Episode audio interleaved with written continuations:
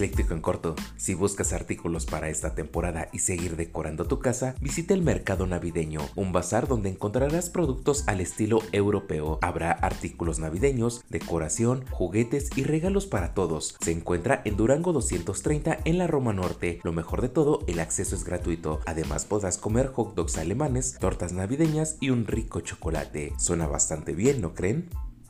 Por si te lo perdiste, en TikTok se hizo viral un usuario que subió un video donde señala que la empresa Coppel le ha colocado un GPS por ser un deudor y así cuando le vayan a cobrar no diga que no está o no abra. En el video se aprecia como en su muñeca tiene una pulsera con luces y el logo de Coppel, pero no se preocupen deudores, el TikToker que realizó el video ha declarado que fue una broma. Vaya vaya, entre broma y broma, la verdad se asoma. Posiblemente se pueda hacer realidad. ¿Ustedes qué piensan?